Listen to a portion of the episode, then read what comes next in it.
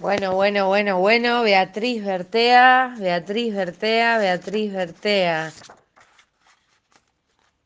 Eso era pecado, es el primer cuento, que es un poquito largo, con dedicación lo voy a leer más tarde.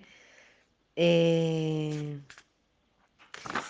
Pero sí me interesa este, ¿eh? Por mi culpa, por mi grandísima culpa.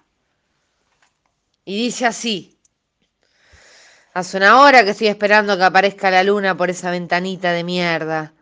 Me ayuda a aguantar las voces que rebotan en las paredes y taladra mi cabeza, asesino, hijo de puta, culpable. Sí, por mi culpa, por mi culpa, por mi gran culpa.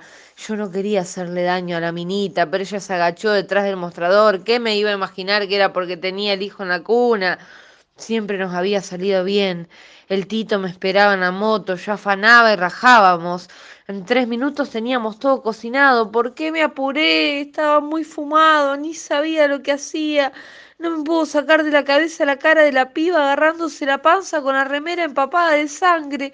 Por eso miro la luna, para olvidarme de todo, pero no puedo, la puta madre, hay olor a meada acá adentro, me cuesta respirar. Yo no quería, no quería, ¿qué carajo me pasó? Se me nubló todo. Fue un segundo. Sabía que algún día me iba a pasar esto. Mi vieja es de fierro, ella se las va a aguantar, pero no me pienso pudrir acá adentro.